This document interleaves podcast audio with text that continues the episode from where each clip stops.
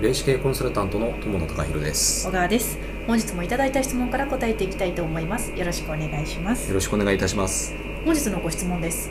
ホームページにもエネルギーがあると聞いたことがあります。それって本当なのでしょうか？ということなんですけど、うん。えっと、結論から申し上げますと,、ん。えっと本当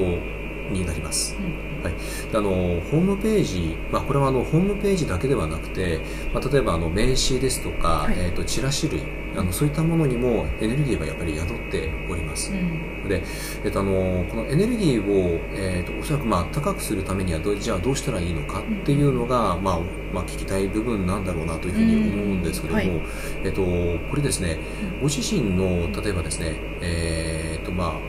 テーマカラーというか、うんパワーカラーというものがあるかと思います、うん。まあ、これはあの純粋にですね自分が好きな色で考えていただいていいと思うんですね、うん。でそれをまず使っていただくということ、うん。とあとはですね、えー、とあのホームページ、えー、とこれはですねあの綺麗にあのほ綺麗なのホームページであるのは、まあ、それに越したことはないんですけども、えー、とそれよりもですねもっと大切なものは、えー、とご自身の、えー、と伝えたい内容、まあ、例えば、えーとまあ、そのお相手であるとか、えー、と社会に対してんという、あのいわゆるメッセージの部分がきちんと,、えー、とそれが入っているかどうか。うんあの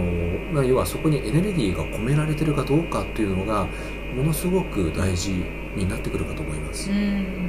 あの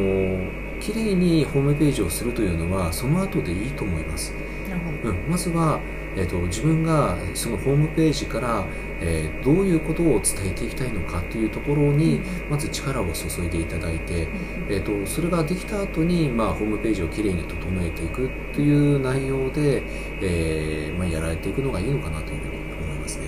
はい。はい、本日のご質問に対するお答えは以上です。ありがとうございました。ありがとうございました。